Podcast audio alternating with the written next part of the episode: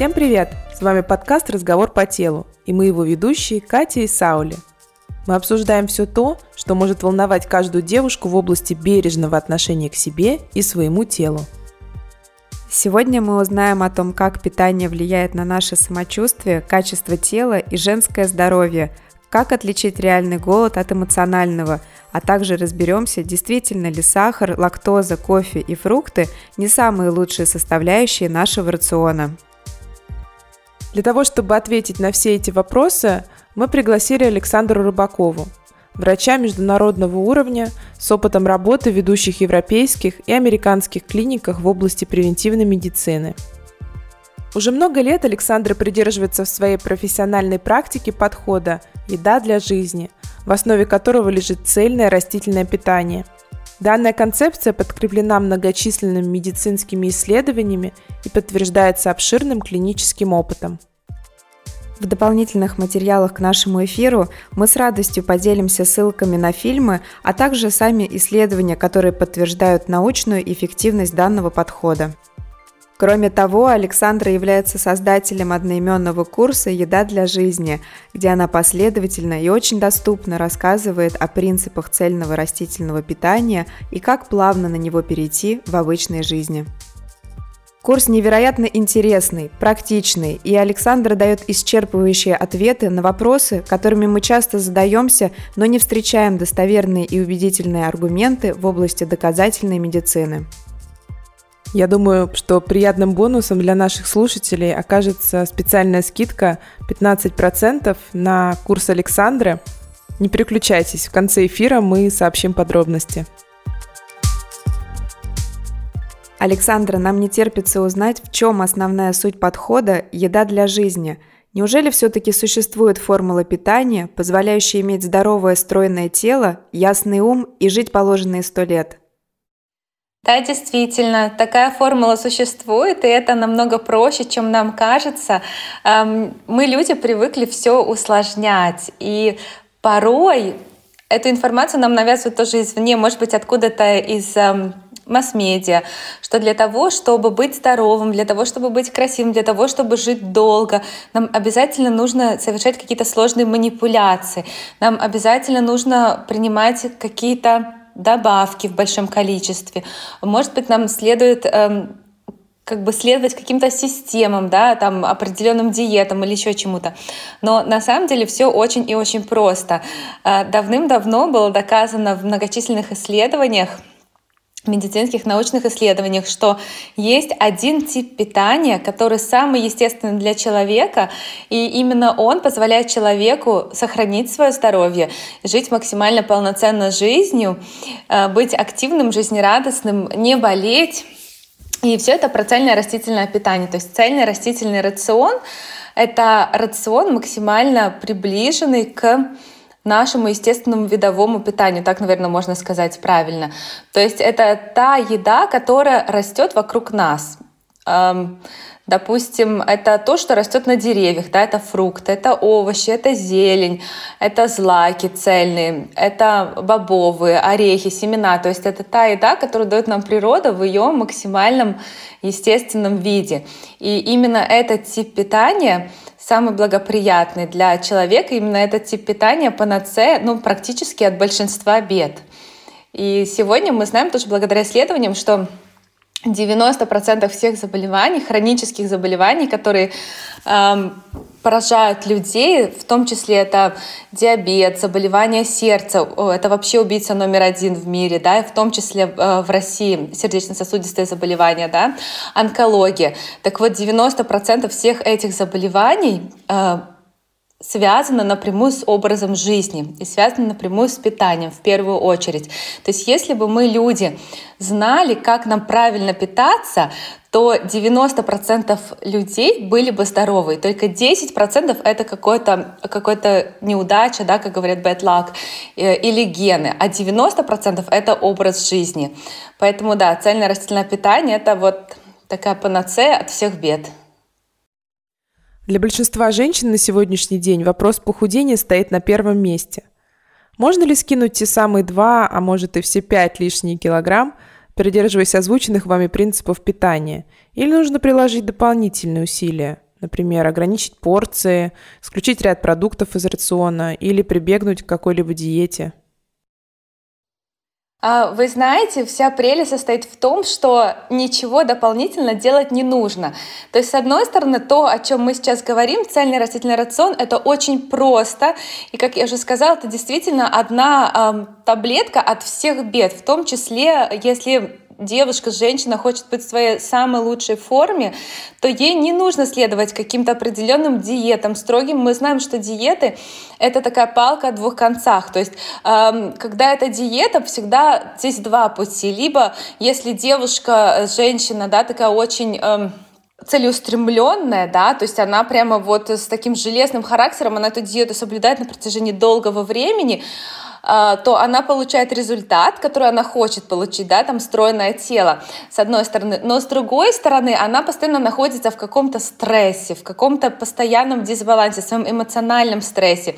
И очень часто такие диеты приводят в итоге долгосрочно к малнутриции, то есть к недостатку витаминов, к недостатку минералов. И они наше здоровье в итоге подрывают. Наше физическое здоровье, да, долгосрочно они подрывают. И наше эмоциональное здоровье, безусловно, тоже, потому что ну, никому неприятно находиться на вечной диете.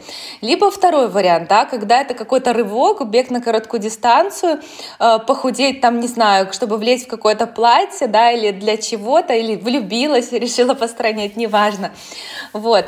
И э, на какое-то время хватает, э, терпения хватает вот этой вот силы воли, а потом человек возвращается к своему прежнему образу жизни, и в итоге килограммы не возвращаются, и зачастую возвращается даже больше, чем было.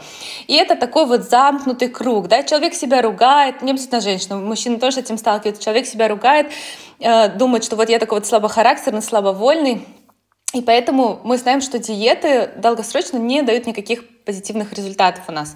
Вот. Что касается цельного растительного питания, то, опять-таки, э, благодаря исследованиям мы знаем, что это самый эффективный способ – который на сегодняшний день существует в мире, и его э, используют известные бариатрические хирурги, тоже в Америке. Бариатрические хирурги — это хирурги, которые э, оперируют тучных людей с лишним весом, когда они, э, допустим, делают операции по уменьшению желудка, там баллоны им в желудке вставляют, то есть операции, которые нацелены на снижение веса. Так вот, э, мы знаем, что это самый эффективный метод не только снизить вес, но и долгосрочно удержать этот вес на желаемой позиции. Почему так происходит? А, потому что растительная пища сама по себе она имеет меньше колораж, чем животные продукты. То есть если мы возьмем, например, 100 грамм рыбы, 100 грамм мяса, 100 грамм креветок, не знаю, там 100 грамм яиц, чего угодно, животных продуктов, и сопоставим их со 100 граммами, допустим, фасоли, да, чечевицы, бурого риса, я уже молчу про овощи и фрукты, да, то, конечно, растительные продукты будут иметь от природы более низкий колораж. А, кроме того, растительные продукты имеют в себе клетчатку в большом количестве. Клетчатка — это такое вещество, это углевод, клетчатка, который не растворяется у нас в кишечнике, не используется. То есть он в каком варианте вошел, в таком примерно варианте он и вышел, как щеточка. Но клетчатка создает объем. А, и поэтому Э, когда мы едим растительные продукты, да, вот цельный растительный рацион, наш организм сам включает механизмы насыщения. То есть что происходит? Вот мы себе сделали какой-то вкусный обед, да, в котором только полезные растительные продукты. Нету там сильно обработанных продуктов, нету животных продуктов. И мы можем есть столько, сколько нам хочется. То есть нам не нужно не считать калории, не ограничивать порции. Мы просто едим э, столько, сколько нам комфортно до того момента, пока не наступило ощущение сытости. И мы довольны абсолютно встаем из-за стола с чувством, что мы поели, мы ни в коем случае не голодаем, мы ни в коем случае себя не ограничиваем. Вот. И э, к этому моменту, когда у нас наступает насыщение, приблизительно две трети нашего желудка заполняется едой. Вот. И благодаря тому, что там есть клетчатка, как я уже сказала, благодаря тому, что эта еда сама по себе от природы более низкокалорийная, то есть мы автоматически, когда выбираем цельные растительные продукты, сами того не осознавая, мы снижаем калорийность нашего рациона автоматически. Э, но при этом порции могут быть даже больше, чаще они больше, чем на стандартном рационе. И человек худеет. То есть э, человек возвращается к своему идеальному весу, скажем так. Если цель похудеть до какого-то изнеможденного состояния, то это не, этого не может произойти, потому что это питание про здоровье, да, чтобы там нам похудеть до какого-то состояния изнеможденного, надо, безусловно, себя морить каким-то голодом, но это уже совсем другая история, это не про здоровье, это не физиологично, это неправильно и очень вредно. А если мы хотим именно вернуться в свое такое вот максимально здоровое, красивое тело, то цельный растительный рацион без ограничения калорий, без ограничений порций э, этому способствует. Да, очень приятно осознавать, что есть такая волшебная формула, ведь природа уже обо всем позаботилась, и нам не нужно ничего придумывать. Возвращаясь к вопросу потери лишнего веса, я бы хотела отметить, что иногда мы испытываем потребности в еде в стрессовых ситуациях, в случае, например, недомогания и усталости. Александр, как отличить эмоциональный голод от реального дефицита тех или иных витаминов? И нужно ли сдавать какие-то анализы, чтобы это определить? Скажем так, если у человека постоянно чувство голода и хочется, хочется есть, то здесь нужно, конечно, проанализировать и подумать, почему так происходит. Чаще всего это психологический момент. То есть чаще всего эм, мы хотим чего-нибудь вкусненького, да, и это такие эмоциональные привязки. Особенно сейчас зимой, во-первых, в преддверии праздников, когда традиционно принято, да, там э, готовить к этим праздникам, там, накрывать столы, да, ходить в гости, ходить в рестораны, э, больше есть, больше пить алкоголь. И, кстати, в алкоголе очень много пустых калорий. Это то, чего тоже, э, с чем нужно быть осторожным, скажем так, и э, количество алкоголя желательно ограничить, если цель э, стать здоровее с одной стороны, с другой стороны стать стройнее. Поэтому, когда вот такого вот вокруг обстановка такая вся праздничная, конечно, хочется больше кушать. И это чаще всего именно эмоциональный аспект, очень редко физический. Потому что на физическом уровне нам не нужно так много еды. Нам нужно на самом деле меньше, чем мы привыкли потреблять. А, Все зависит, конечно, безусловно, от физической активности человека. Да? То есть если а, человек физически активно занимается спортом там несколько раз в неделю, то ему нужно больше калорий, он будет больше есть есть. Если же мы э, ведем такой стандартный образ жизни, да, когда наша физическая активность, в принципе, ограничивается тем, что мы там где-нибудь погуляли, пошли, сделали какой-то шопинг, что-то там по дому походили, и, может быть, иногда сделали какие-то небольшие упражнения там дома, да, какую-то йогу или еще что-то, но без фанатизма, то нам нужно, женщине, если мы говорим о женщине, то это приблизительно 1800 до 2200 калорий. И это совсем немного. Поэтому как отличить эмоциональный голод от э, действительно каких-то недостатков, да, нутриентов, э, это сделать очень просто. В 95% голос эмоциональный, да, если вы, и вы это осознаете. На самом деле любой человек, мне кажется, посмотрев внутрь себя по-честному всегда сможет сказать, это эмоциональный голод или нет. Если мы там дома, да, вечером э, решили посмотреть фильм, и нам хочется чего-нибудь сладенького, это абсолютно точно эмоциональный голод, это не наш организм сейчас требует какой-нибудь там, не знаю, бутерброд с сыром или кусочек тортика или еще чего-нибудь. Важно, безусловно, очень важно, чтобы рацион был сбалансированным, это очень важно. То есть, если мы говорим о цельном растительном рационе, то здесь акцент идет именно на выбор цельных растительных продуктов, и ни в коем случае нельзя это путать э, с веганством или там с вегетарианством. Это больше такие этические направления. То есть мы всегда должны выбирать еду как э, минимально обработанную пищу. И в этом залог успеха. То есть если мы будем так питаться, то у нас априори каких-то дефицитов страшных не будет. Если мы питаемся такой вот едой, в которой много калорий, но она пустая на нутриенты, и в принципе это то, что происходит с большинством людей. Большинство людей, у которых э, лишний вес, они ходят вокруг нас да, с переизбытком калорий, поэтому у них лишний вес. Но при этом одновременно с этим у них жесткий, просто жесткий, прижесткий дефицит эм, витаминов, дефицит минералов, дефицит тех необходимых веществ, которые им нужны.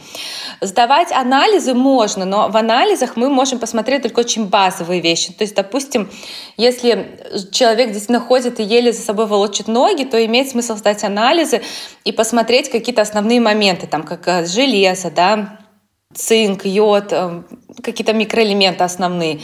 Но чаще всего недостаток этих микроэлементов не будет приводить к повышенному жору. так, наверное, верно сказать. А если хочется чего-то перекусить, то чаще всего это эмоционально. Да, действительно, иногда стоит проанализировать свой рацион в течение дня, э, какая была физическая нагрузка и самочувствие для того, чтобы выявить первопричину голода. Современный человек все больше стремится к самопознанию. Благодаря достижениям медицины существуют различные генетические тесты, тесты на непереносимость продуктов, и производители утверждают, что информация, полученная в результате диагностики, может помочь создать диету, учитывающую особенности человека. Можно ли основываться на результатах данных исследований при создании индивидуального плана питания? Эм, мой ответ нет и я советую генетические тесты обходить стороной. Здесь очень интересная история. Здесь э, важно не путать науку генетику, врачей генетиков и те действительно важные генетические тесты, которые у нас есть на самом деле уже десятки лет, да, когда речь идет о каких-то конкретных патологиях. То есть у нас есть ситуации, э, когда действительно есть проблемы на генетическом уровне. Допустим, какие-то э, ну, болезни, да, я не знаю, как, допустим, придем в пример э, синдром э, Дауна, допустим, да, это генетическая проблема. Если касается питания, то с генетической точки зрения, допустим, очень-очень редко бывает такая ситуация, когда омега-3 не конвертируется, то есть э, необходимые нам жирные кислоты худшей степени превращаются из короткой цепи в длинную цепь, скажем так. Это бывает генетическая ситуация такая. Но составлять э, по геному диету — это просто абсолютнейший абсурд. И вот эти вот генетические тесты, которые сейчас есть на рынке, э, на мой взгляд и на взгляд, в принципе, многих э, врачей, у которых эм, я очень уважаю иностранных врачей, которые эту тему изучают, это больше такая коммерческая история. А, эти тесты стоят достаточно дорого, и люди любят готовые ответы. То есть это приятно пойти сдать кровь, и тебе вот якобы по твоим генам составляют какую-то диету. А, по факту, когда я изучала эти тесты, я видела, что они тестируют и какие рекомендации они дают, я могу сказать, что абсолютно точно не стоит тратить свои деньги. Мало того, что вы просто выбросите их на ветер, они могут вас и завести в абсолютно лжеубеждение, потому что там стандартизированные диеты, которые они рекомендуют. И эти диеты в реальности не имеют ничего общего с здоровым образом жизни. То есть они когда составляют эти диеты, они руководствуются, я не знаю, чем они руководствуются, но абсолютно точно не наукой. Потому что наука нам уже давным-давно доказала и говорит о том, что Цельный растительный рацион, минимум животных продуктов, максимум цельных вот э, продуктов да, э, из растений – это залог здоровья. Э, в генетических же тестах они советуют там, например, куриные грудки, какие-то котлетки, какие-то там очень много всего советуют, того, что есть лучше не следует, да, если вы хотите сохранить здоровье, ни для кого. Кроме того, важно понимать, что Гены — это такой очень сложный механизм. И, допустим, невозможно протестировать, нету таких технологий, мы не знаем, какие гены до конца что кодируют. Кроме того, эм, эта наука, да, генетика, она может быть изучена на 1% из 99. И мы физически не можем взять кровь и, протестировав ее, сказать, что вот человек, допустим, у него повышенный там риск, не знаю, там, высокого давления, а вот ему нельзя там есть фасоль, а тебе нельзя есть помидоры. Мы просто не можем этого сказать. Поэтому эти генетические тесты, они очень надуманы, они цепляются за какие-то поверхностные моменты и делают какие-то свои очень странные выводы. Поэтому, на мой взгляд, они не то, что вот пользу да, несут и могут как-то помочь человеку определиться, они могут навредить.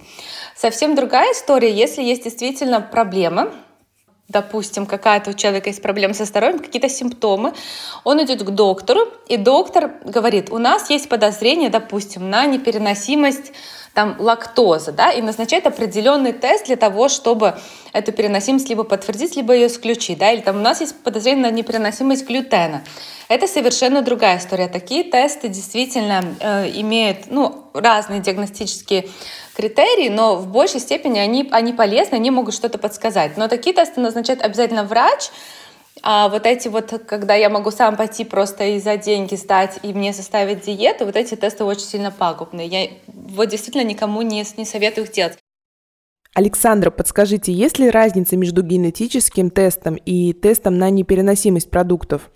Относительно недавно я сдала подобный тест, и хотелось бы понять, имеет ли он место быть, или, на ваш взгляд, он также неэффективен, как и генетический?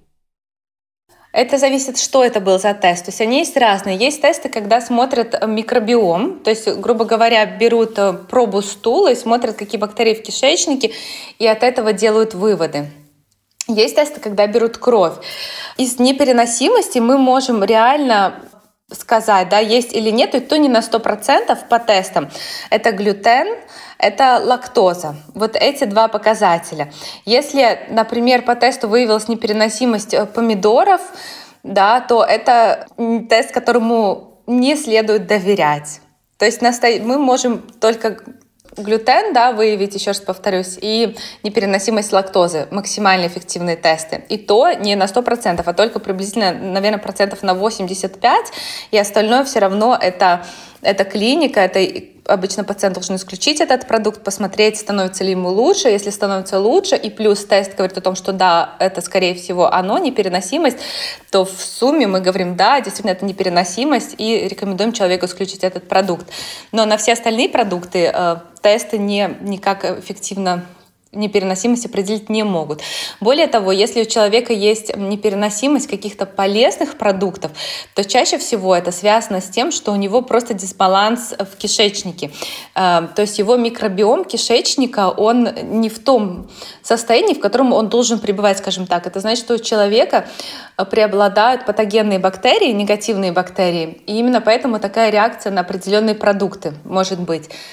А, и нужно работать с кишечником. То есть даже многие аллергии, они начинаются, скажем так, кишечники, и работая с кишечником, можно человека избавиться от аллергии, например, там, не знаю, на клубнику, да, или и на еще на что-то.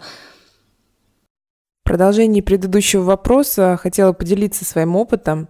Дав тест на непереносимость, я получила персональные рекомендации по питанию, и после резкого отказа от моих любимых, но нежелательных продуктов – Мое настроение резко ухудшилось. Меня не покидало ощущение голода и постоянно преследовали мысли о еде. Подскажите, как избежать этих срывов и плавно перейти на новый тип питания, например, на растительное питание, да, о котором мы сейчас говорим в течение нашего эфира? Ну, во-первых, я бы не называла ни в коем случае это срывами, э, потому что когда мы начинаем обозначать вот эти наши слабости как срывы, мы автоматически как-то себя начинаем принижать, нам кажется, вот я не такая, недостаточно сильная, у меня там сила воли не такая, вот почему я там сорвалась и там съела то, что мне нельзя есть. Здесь нужно подходить очень-очень разумно и плавно. Первую очередь, когда мы хотим что-либо поменять в своей жизни, и это касается питания в том числе, эти изменения должны начинаться у нас в сознании. То есть мы должны проанализировать и подумать, а зачем мне это? И мы должны для себя найти мотивацию. То есть нам нужна мотивация. Без мотивации это будет сделать очень-очень сложно. Э, поэтому, наверное, моя рекомендация будет э, каждому человеку, который задумался и захотел, он послушает, допустим, она скажет, да, я хочу быть здоровее, я хочу там, э, чтобы у меня было больше энергии, чтобы я дольше жил. Какая угодно может быть мотивация, да, вот это все нужно взять и записать себе на листочек. Нужно прямо вот взять и записать. Для чего мне это? Не знаю, вот сколько пунктов вы соберете моментов, да, столько нужно записать и проанализировать. И появляется какая-то мотивация, то есть ты понимаешь, зачем тебе это нужно, зачем тебе менять твой привычный образ жизни, если вроде бы и так было неплохо, да? И дальше встает вопрос о том, как его менять. И здесь э, тоже каждый должен выбирать свой комфортный темп. Ни в коем случае себя не сравнивая с кем-то другим, не пытаясь самому себя превзойти, быть лучше, и сейчас просто там за один день на 360 градусов поменять свой рацион, да, еще там вчера мы ели не знаю, могли себе позволить перекусить где-нибудь в ресторане фастфуда, да, допустим, да, потому что мы были на бегу или еще что-то, а уже сегодня мы там супер ЗОЖ и едим одни салаты. Вот этого делать не стоит. Нужно выбрать для себя комфортный темп и вносить изменения постепенно, шаг за шагом, для того, чтобы вам было хорошо, чтобы человек ни в коем случае не испытывал вот этого вот стресс эмоциональный. Вот как вот э, ты сказала, да, там, э, Екатерина, мне там хотела есть, я там, может быть, настроение где-то портилось, да, это совершенно неправильная история. Нужно вносить изменения постепенно. Как это можно сделать? Можно начать заменять какие-то очевидно вредные продукты на полезные продукты. Допустим, молоко и все молочные продукты не полезны мы можем вместо молока там, начинать домой покупать растительное молоко, да, и пробовать, какое растительное молоко нам нравится. Убрать там йогурты, убрать какие-то сырнички, либо заменить их на сырнички из тофу, да, а молоко заменить на растительное молоко. Там, не знаю, кофе, если мы пьем кофе, заказывать его уже там с растительным молоком, не с обычным. То есть такой небольшой шаг, который, в принципе, будет сделать, ну, не настолько сложно, он не вызовет какого-то стресса. А когда нам комфортно, да, то есть мы переходим, может быть, к следующему шагу мы начинаем есть больше фруктов, допустим. То есть мы осознанно, там, не знаю, кладем себе в сумку яблоко, банан, когда мы куда-то идем. Мы начинаем вести в голове такой вот подсчет. Так, я сегодня там съела свои фрукты, съела, ага, хотя бы там 4-5 штук в день. Это как бы такая база. То есть если до этого мы их не ели достаточно, мы начинаем их есть больше. Что мы еще можем сделать? Мы можем, например, начать с одного приема пищи, допустим, завтраки. Мы можем сказать, вот завтраки у меня будут такие теперь полезные, здоровые, классные. Обед и ужин позже потянутся. Я начну там завтраков. И мы перестаем на завтрак там жарить омлет, а готовим, допустим, себе полезную овсянку с ягодами. И вот такими вот маленькими-маленькими шагами. Либо мы можем, например, один день в неделю себе выбрать какой-то удобный для нас день, сказать, вот в этот день я экспериментирую, и я ем только полезные растительные продукты. Да, там, и постепенно, постепенно мы увеличим в комфортном для нас темпе вот количество полезных продуктов в рационе и уменьшаем количество вредных продуктов в рационе. И так вот за какое-то время, да, у каждого это время свое, мы придем к тому, что наш рацион станет намного лучше, намного чище. Опять-таки, здесь не, не нужно стремиться к чему-то такому стопроцентно идеальному. Нужно, вот если вы дошли до определенного момента, вы чувствуете, все, вот здесь мне комфортно, но, допустим, не знаю, от своего там лосося я не могу отказаться, да, допустим, вот э, где-то там в кафе или еще где-то, вот, вот я хочу его сейчас съесть, да, или там салат с тунцом, не могу отказаться. Хорошо, пусть он у вас останется этот салат с тунцом, но взамен вы вот делаете эти маленькие изменения, о которых мы говорили. Аудитория нашего подкаста – женщины, и помимо эстетических моментов и вопросов похудения, не менее важной темой, которая нас волнует, является женское здоровье и влияние питания на наш гормональный фон. Можно ли говорить о том, что существует взаимосвязь питания и здоровья женщины? Да, абсолютно. Питание — это то, что на 90% делает наше здоровье, и здоровье женщины в том числе. Даже, наверное, здоровье женщины особенно, потому что женский организм, он более, наверное, такой хрупкий, а еще на женщине лежит такая функция, как рождение детей, и это требует очень-очень больших ресурсов от женщины. Поэтому для любой женщины это особенно критически важно питаться правильно и сбалансированно. И женщины интуитивно это чувствуют и стараются, каждый в меру, потому что э, статистика смертности во всем мире приблизительно похожа. Мужчины всегда умирают раньше, чем женщины.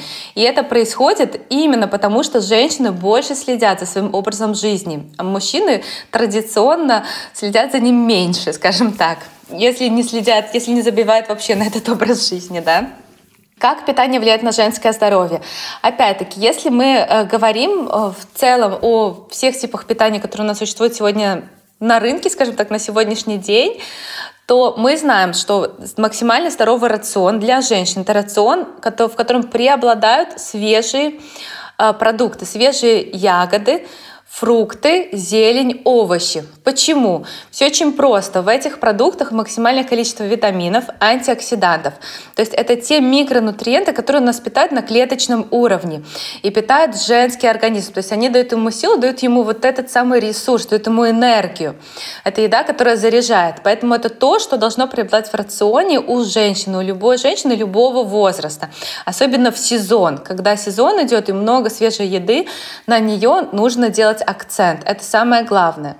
Дальше у нас есть продукты, которые откровенно сбивают гормональный фон и откровенно его портят.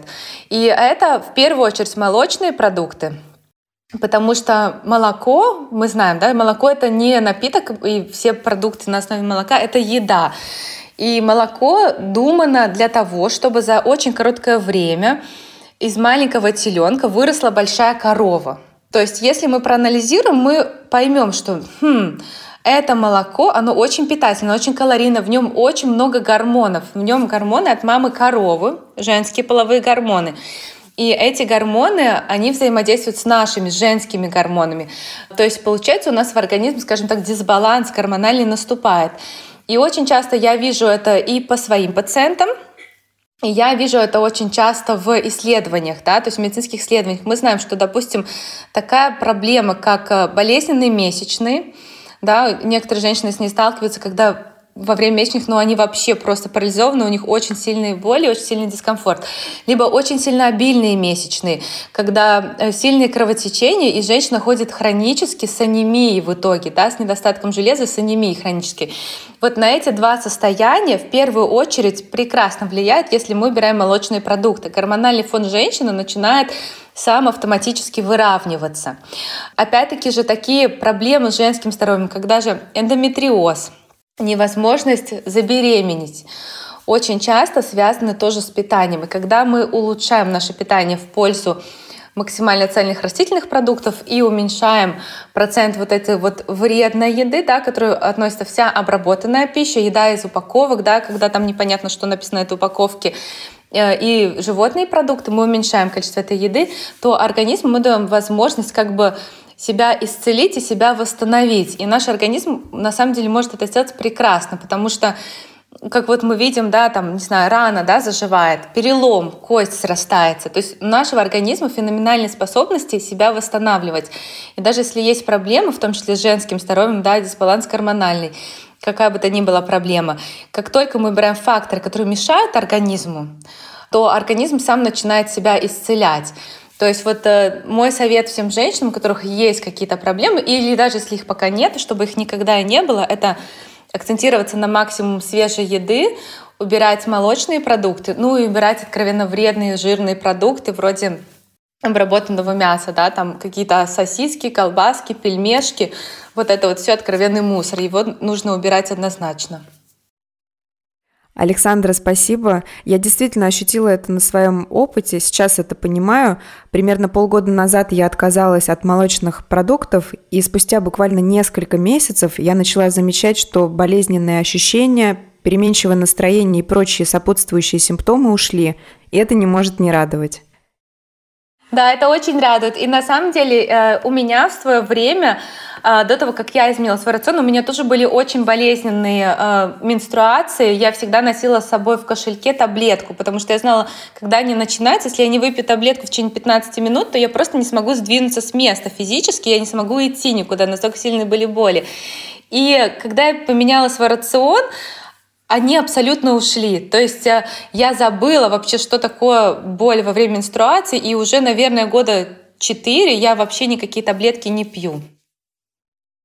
Я уверена, что прослушав сегодняшний эфир, у кого-то из наших слушателей обязательно возникнет желание пересмотреть свой рацион и продуктовую корзину. Александра, каких принципов стоит придерживаться при выборе продуктов? Как правильно читать этикетки и какой состав точно надо избегать?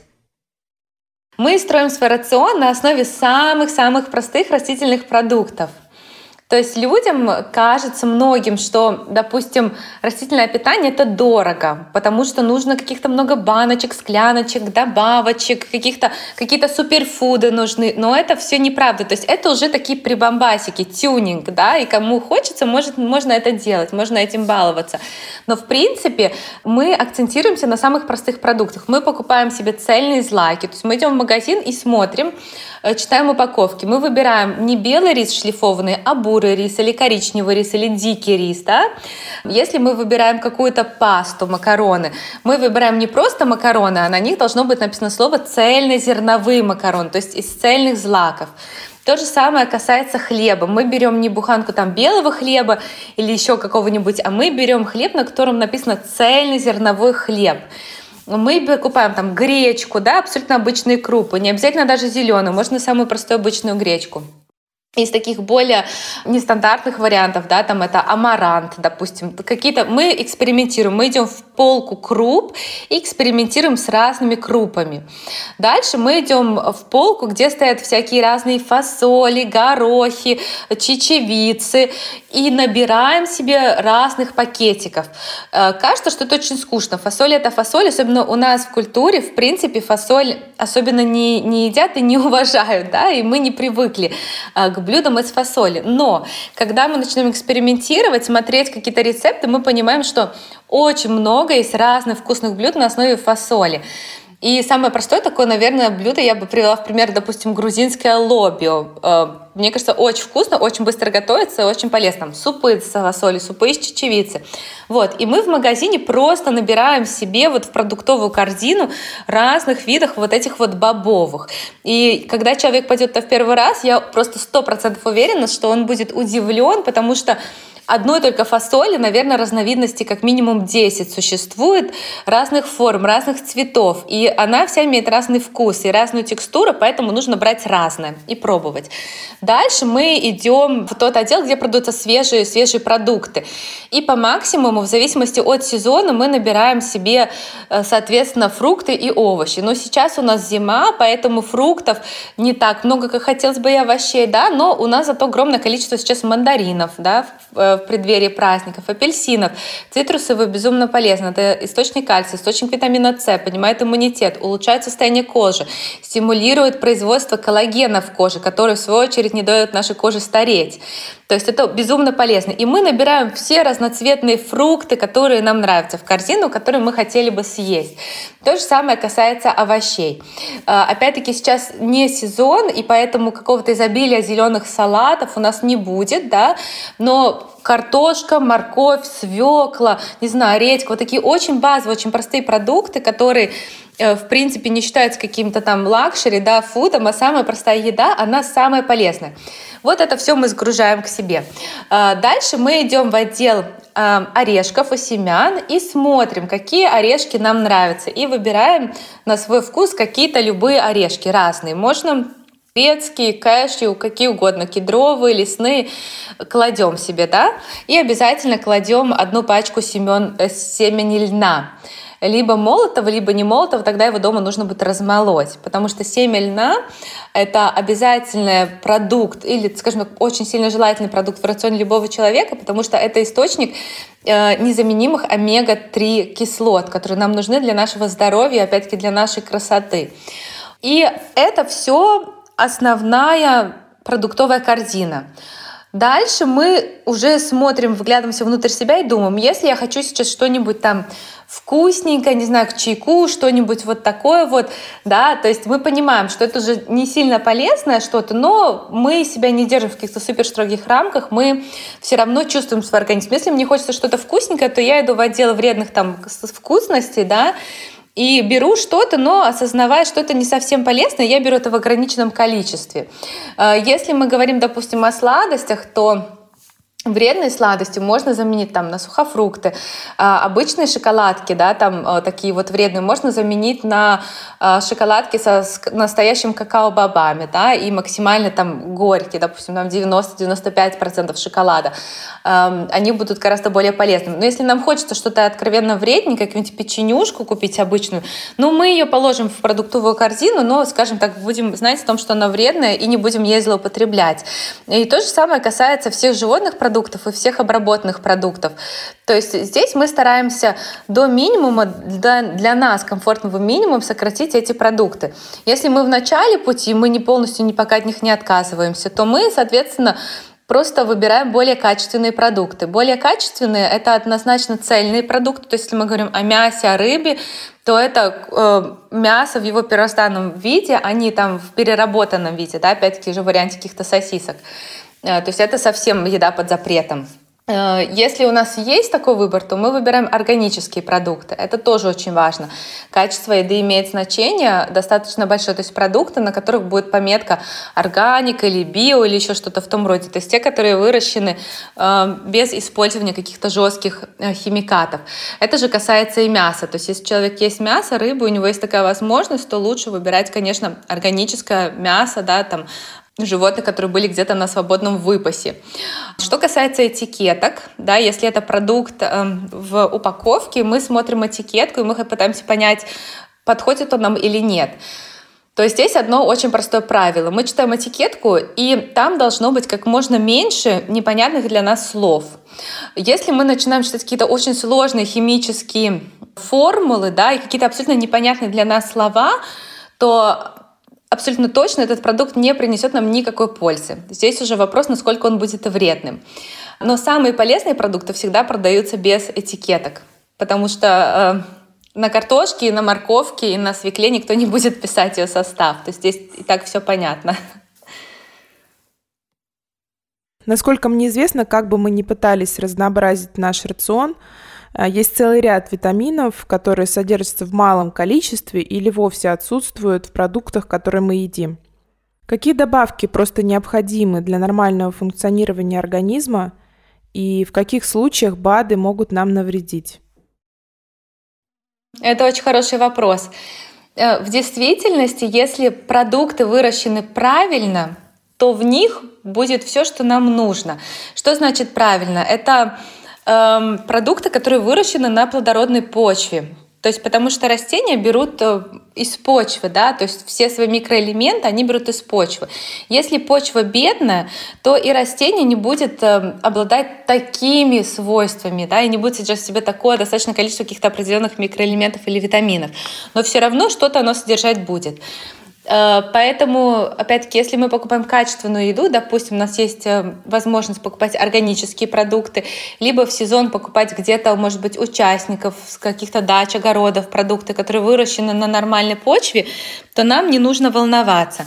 Единственное исключение — это витамин В12, это витамин, который э, я рекомендую принимать дополнительно принципе, всем людям. Откровенно говоря, это относится не только к людям на преимущественно растительном рационе, но и ко всем людям. А, для тех, кто не слышал и не знает, витамин В12 — это такой очень необычный витамин, он нужен нам в маленьком количестве, но необходим для нормальной работы нервной системы. То есть без него наша нервная система просто со временем перестает нормально функционировать. Витамин В12 мы, люди, традиционно получаем из мяса, но Важно понимать, что не животное является источником этого витамина, а источником этого витамина являются бактерии, так называемые добрые, хорошие бактерии, а, которые заселяют кишечник животного, если это животное находится на свободном выпасе, если оно ест траву, если оно пьет там дождевую воду, то вот в этой почве, в этой траве, в этой воде будут содержаться эти добрые бактерии. И они попадают в кишечник животного, и в этом кишечнике они начинают синтезировать витамин В12. И остатки этого витамина мы можем э, получить, если мы употребляем мясо такого животного. Но большинство животных, да, они, к сожалению, не находятся на свободном выпасе, а, так скажем, традиционное э, сельское хозяйство, вот это вот конвенциональное, да, оно животных держит в клетках, и животные эти никогда не видели, да, там эти курицы, куриные ножки, которые продают, эти, это мясо, которое продают в стандартных магазинах, это мясо тех животных, которые никогда не видели, ни травы не ели свежей, ни солнечного света не видели, ни там дождевой воды они не пили. Поэтому таким животным как раз-таки дают витамины, в том числе витамин В12 дополнительно, иначе бы они просто не выжили до того возраста, когда уже они могут принести какую-то финансовую выгоду, когда их могут уже, скажем так, пустить на мясо. Вот, поэтому, употребляя такое мясо, человек просто-напросто употребляет э, добавки дешевого качества. Э, потому что, естественно, производитель не заинтересован в том, чтобы кормить животное какими-то очень дорогими добавками, супер качественными. Да? Он заинтересован просто что-нибудь ему дать, чтобы животное хоть как-нибудь выдержало и протянуло до этого возраста, да, когда его можно э, уже пустить на мясо. Поэтому э, люди, которые не едят или едят мало животных продуктов, им обязательно нужно принимать витамин В12 дополнительно. Этот витамин, который синтезирует эти добрые бактерии. Если человек ест достаточно мяса, но это мясо из обычного магазина, да, то он все равно со временем будет ощущать недостаток витамина В12, и ему тоже его следует принимать дополнительно. А, то есть если это не там, скажем, мясо и там яйца от куриц свободного выпаса, Поэтому вот B12 — это то, что нужно принимать всем. А потом, в связи с нашим современным образом жизни, мы редко бываем на улице, и у многих людей дефицит витамина D. И часто нужно принимать этот витамин дополнительно, особенно в зимние месяцы. Но это совершенно не обязательно, это зависит от образа жизни человека. Если мы выбираемся на улицу в летние там солнечные дни, а, то этот витамин у нас накапливается, и тогда даже в зимние месяцы с ним проблемы не будет. Но большинство людей все-таки в силу там работы, всего прочего, они этого витамина получать недостаточно. И этот витамин мы получаем в первую очередь от солнца, то есть он никак не связан с едой. Минимально мы можем получить его из жирной рыбы и из диких грибов, но это может быть 5% да, всего витамина D, а 95% это солнце. Вот. А что касается других важных нутриентов, микроэлементов, если, опять-таки, мы выбираем растительные продукты или преимущественно растительные продукты, то у нас все будет с этим в порядке, потому что микроэлементы, допустим, очень важные, да, такие как йод, такие как цинк, такие как медь, а, они содержатся в малых количествах в растительной пище. И вот те группы продуктов, которые мы с вами обсудили, да, это там орехи, это цельные злаки, это фрукты, овощи, они все их содержат. Если человек будет питаться преимущественно такими продуктами, то у него никаких дефицитов микронутриентов не будет.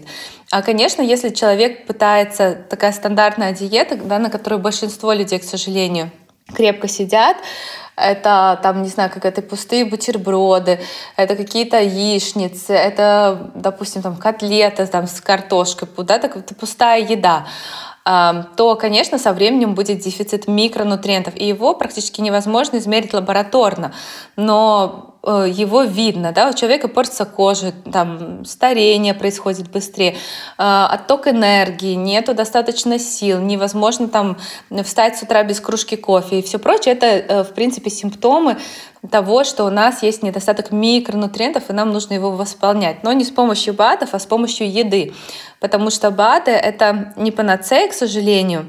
И я вообще против, допустим, каких-то мультивитаминов, или большого при, количества приема непонятных разных добавок, которые либо человек сам себе назначил, либо, может быть, это какой-то специалист, да, который работает с какой-то определенной компанией БАДов, ее проталкивает, он говорит, что вот сейчас тебе нужно обязательно вот эти вот пять баночек купить, пропить, это супер качество, а, французские, швейцарские там добавки, просто там, пуф, ты засияешь, как звездочка, да, после того, как ты их пропьешь. Вот здесь я была бы очень осторожна, потому что любые добавки, они все-таки будут нагружать наш организм, они будут нагружать нашу печень, и э, добавки не тестируются в исследованиях клинических, как тестируются медикаменты, и никто не отвечает за их э, долгосрочные э, побочные эффекты. То есть чаще всего такие добавки могут нанести вред нашему организму, чем пользу. Повторюсь, мы все можем взять из качественной еды, Нужно, конечно, постараться приложить время, это сложнее, чем выпить э, таблетку, но это того стоит, потому что долгосрочно это действительно окупается. После сегодняшнего эфира я окончательно убедилась, что чем меньше этикеток на продуктах и витаминах, тем действительно лучше. И предлагаю перейти к нашему блиц-опросу и задать вам, на наш взгляд, самые волнующие вопросы в области питания. Сахар. Так ли он вреден, как говорят? Обработанный искусственно рафинированный сахар, да, очень вреден. Польза и вред молочных продуктов. Вы уже неоднократно упомянули о вреде молочных продуктов. Тем не менее, такая древняя индийская система, как аюрведа, например, подчеркивает важность дозированного потребления молока. Где же все-таки правда? Однозначно, в таком количестве молочные продукты, как мы привыкли их традиционно употреблять, и в том качестве, которое оно у нас есть, да, то есть молоко, э, сметана и все прочие молочные продукты из магазина, они сто процентов несут нам гораздо больше вреда, чем пользы. То есть польза от них э, ну, ничтожная, практически никакой, а вреда очень и очень много. Э, что касается аюрведы, да, действительно, они там за теплое молоко перед сном, но это древняя наука, и в то время, когда они говорили о пользе молока, вот этот человек, нужно понимать, человек, эм, он жил в Индии, в Индии, да, корова священное животное. Он питался преимущественно тем, что вырастил на своем огороде. Он был физически активен, и иногда от своей коровы он мог выпить теплое молоко. Э, и действительно, может быть, в этом случае а, это молоко что-то ему давало. Да? Во-первых, это энергия какая-то тоже. Еда — это не только нутриент, это еще и энергия. Если это твоя корова, с которой ты взаимодействуешь, и она дает молоко, да, основа твоего рациона цельночные продукты, то, конечно, такое молоко могло принести какую-то пользу. И в нашем современном мире, когда это молоко из пачек в непонятном составе от несчастных измученных коров, в составе которого молока этого антибиотики, э, гормоны и еще бог весь что, конечно, такое молоко не может принести нам никакой пользы, и лучше такие молочные продукты исключить из своего рациона. И из рациона детей, кстати, тоже. Да, действительно, это очень важно, особенно когда это касается питания наших детей. Хотели бы задать следующий вопрос. Повышают ли яйца уровень холестерина в организме? Да, яйца повышают холестерин однозначно. В яйцах, в принципе, содержится много холестерина. И, кстати, холестерин содержится только в животных продуктах, в растениях его нету. И яйца значительно повышают холестерин, и в связи с этим они повышают риски э, развития любых сердечно-сосудистых заболеваний. А еще раз подтвержд... Э, упомяну, что э, сердечно-сосудистые заболевания – это убийца номер один во всех развитых странах, включая Россию. И мужчины в России умирают по статистике в 64 года. Большая часть из них умирает от проблем с сердцем. И это напрямую связано в том числе с холестерином и с питанием в целом. Поэтому я не буду демонизировать яйца, и если человек не может от них отказаться полностью или не хочет, то, по крайней мере, он должен употреблять их в ограниченном количестве, не более трех яиц в неделю, и понимать, что они значительно поднимают его уровень холестерина. Александра, а можно ли говорить о том, что мясо, выращенное в дикой среде или на частной ферме, является более безопасным для нашего здоровья? Да, однозначно. С одной стороны, это мясо является более безопасным. Почему? Потому что э, в этом мясе будет больше витаминов, больше нутриентов, то есть человек больше из него получит.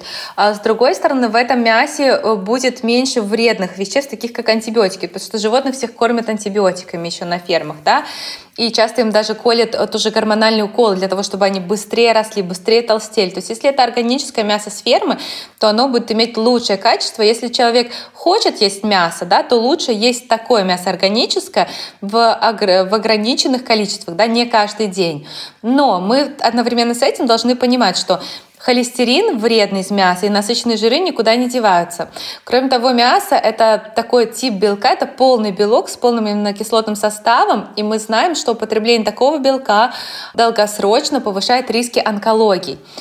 Поэтому, кроме того, когда мы мясо жарим, варим, как-то термически его обрабатываем, мы же не едим его сырым, да, как лев, а, то в процессе термической обработки там образуются определенные вещества, канцерогены. И мы знаем тоже, опять-таки, благодаря исследованиям, что эти вещества повышают риски развития рака, особенно это рак кишечника, значительно да, риск заболеть раком кишечника повышается. Поэтому здесь всегда такой вот момент. То есть относительно чего? Если мы сравниваем мясо из магазина относительно мяса Э, таких вот животных, естественно, выращенных, то да, это мясо будет лучше. Если мы сравниваем мясо такого вот животного или даже дикого животного и, допустим, бобовые, то лучше съесть всегда фасоли. А что касается рыбы и морепродуктов, как все-таки выбрать? Всегда с рыбой проблема такая. В наши моря, они, к сожалению, абсолютно загажены и испорчены человеком. Поэтому рыба в себе как губка аккумулирует и тяжелые металлы, это ртуть э, в первую очередь, другой стороны, она аккумулирует в себе микропластик и разные токсичные вещества, которые мы в море к сожалению, выпускаем. Поэтому чем рыба больше за свою жизнь, тем больше она аккумулировала в себе всех этих вредных веществ. И это действительно очень значимо, потому что в некоторых странах, допустим, есть рекомендации даже для беременных эм, не употреблять рыбу, и даже за год до того, как мы хотим, чтобы наступила беременность, отказаться от рыбы и от морепродуктов. Именно из-за того, что эти продукты, к сожалению, очень сильно испорчены человеком, да, то есть они очень грязные. Поэтому если мы хотим есть рыбу, то мы должны выбирать рыбу, которая находится в самом начале пищевой цепи, то есть самую маленькую рыбку, которая не ест другую рыбу, а которая ест водоросли, да, планктон ест.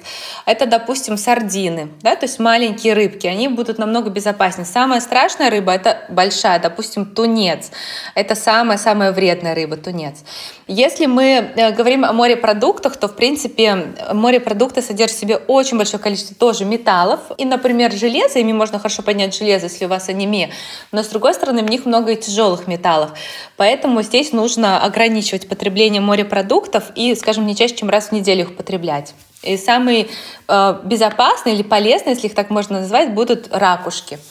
Э, все э, в ракушках морепродукты. Если мы говорим дальше о рыбе, то максимально тоже безопасно будет рыба, которая из какого-то чистого озера. То есть рыба, которую не растили специально, не фермерская рыба, а рыба из дикого озера, которую вот кто-то пошел где-нибудь там в лесу и поймал. Да, озеро, в которое не спускают никакие заводы свои грязные воды, да, и которая находится в максимально вот такой вот чистой среде. Вот э, эта рыба будет максимально безопасная. В интернете мне неоднократно попадались фотографии крупных рыб, из которых буквально вываливались целлофановые пакеты и другие зараженные рыбы. И, конечно, это ужасающее зрелище, и есть над чем задуматься. Да, стоит задуматься, конечно. Может быть, когда-то рыба была и не так страшна до того, как мы загрязнили все наши океаны. Теперь нам действительно очень сложно найти рыбу, которая не навредит нашему здоровью. Нитратомер. Стоит ли брать его с собой в магазин? Я думаю, что, наверное, не стоит, потому что можно сойти с ума, если измерять количество нитратов, потому что оно будет э, завышено в абсолютно точно. Если человек идет в ближайший магазин и начинает замерять количество нитратов, то аппарат будет пищать. Э, важнее просто, наверное, стараться выбирать правильного производителя и заморочиться, опять-таки же в сезон, э, найти себе какого-то поставщика, да, может быть, какого-то фермера, Э, который напрямую мог бы продавать вам максимально качественные продукты. Вот, наверное, лучше туда вложить свое время. Сегодня мы не раз сказали про пользу фруктов. Есть ли какой-то лимит по их потреблению в день? А, можно я добавлю? Многие считают, что в фруктах содержится много сахара, в том числе будут мнения, что нужно очень аккуратно к ним относиться. Так ли это на самом деле? На самом деле фрукты очень часто демонизируют, это неправда. Фрукты можно и нужно есть, в принципе, столько, сколько хочется, с одним «но». А, это «но» про очень простое. В рационе должны быть и другие продукты, то есть то, о чем мы с вами говорили. Допустим, если человек ест только фрукты, целый день, за дня в день, то есть фрукторианство есть такое направление, да, э, фрукторианство, сыроедение. Это не совсем про здоровье, это не совсем полезно, и, конечно же, это уже дисбаланс, так быть не должно. Если же человек э, в течение дня ест все то, о чем мы с вами говорили, да, там цельные злаки, он ест овощи, у него был полноценный завтрак, у него был обед, у него был ужин на основе цельных растительных продуктов, и в промежутках он ест фрукты, либо он ест фрукты отдельным приемом пищи на завтрак то автоматически он не съест больше фруктов, чем э, его организму нужно. То есть это нереально, допустим, съесть за день, там, я не знаю, 2 килограмма апельсин, 3 килограмма яблок, килограмм манго, там, э, килограмм бананов. Да? То есть в таком количестве фрукты действительно могут иметь какое-то негативное влияние на наш организм. Их будет просто чересчур много. Да? Но ни один нормальный человек столько фруктов не съест нам важнее, в принципе, мы все не доедаем фруктов, поэтому нам важнее держать в голове э, и помнить, что фрукты для нас важны. И 5 фруктов в день — это вот такая вот золотая цифра, которую каждый из нас может себе позволить и может соблюдать. Если нам захотелось есть 6 или 7 фруктов, мы можем это сделать. При условии, что остальные продукты тоже у нас в рационе сбалансированы. То есть должен быть баланс. Ни в коем случае не, не должно быть перекоса. Что можно делать для сильных любителей фруктов? Можно устраивать разгрузочные дни на фруктах. А, допустим, там раз в неделю есть только фрукты, не есть ничего другого. Это еще тоже будет допустимо. Но каждый день в рутине у нас должен быть баланс всех тех а, пищевых групп продуктов, которые мы с вами здесь неоднократно обсуждали. И вот как минимум 5 фруктов. И можно больше. Но, еще раз повторюсь, э, килограммами вы их все равно не съедите. Поэтому вреда от фруктов не может быть никакого, от них очень и очень и очень много пользы. А что мы можем посоветовать любителям кофе и тем, кто любит согреться и взбодриться по утрам? Мы можем им сказать, что мы их очень хорошо понимаем. Эм, и, конечно, кофе не самый полезный продукт, хотя если зайти в интернет и начать читать про кофе, то, скорее всего, первым будет выпадать статьи о том, что это просто там суперпродукт, э, там люди, которые пьют кофе, живут дольше, в нем много антиоксидантов. Но здесь есть одно но. Во-первых, нужно помнить, что кофе — это самый обрабатываемый пестицидами продукт вообще, который существует у нас в мире. Поскольку запрос на кофе очень высокий, его растят в больших оборотах, и, соответственно, те, кто его выращивают, они заинтересованы максимально быстро получить урожай. Да?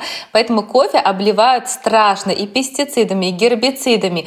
И, соответственно, когда мы пьем э, кофе, да, из этих зерен мы все эти химические нежелательные вещества потребляем количество гербицидов, пестицидов в кофе абсолютно точно перевешивает пользу каких-то антиоксидантов, которые в нем могут быть. Поэтому для любителей кофе я скажу так, не можете отказаться от кофе, просто сократите количество употребляемого кофе и выбирайте, старайтесь пить его дома. Если есть такая возможность, купите себе хорошую кофемашинку и покупайте зерна а, с пометкой эко или био. И пейте кофе с растительным молоком, тоже с пометкой эко или био, так у вас будет минимум вреда и максимум какого-то такого ритуала приятного. Можно ли сказать, что чай матча – это более подходящая здоровая альтернатива? Если человека устраивает матча как альтернатива, то да, но опять-таки же эм, это не больше там одной-двух кружек в день, потому что в матче точно так же содержится кофеин.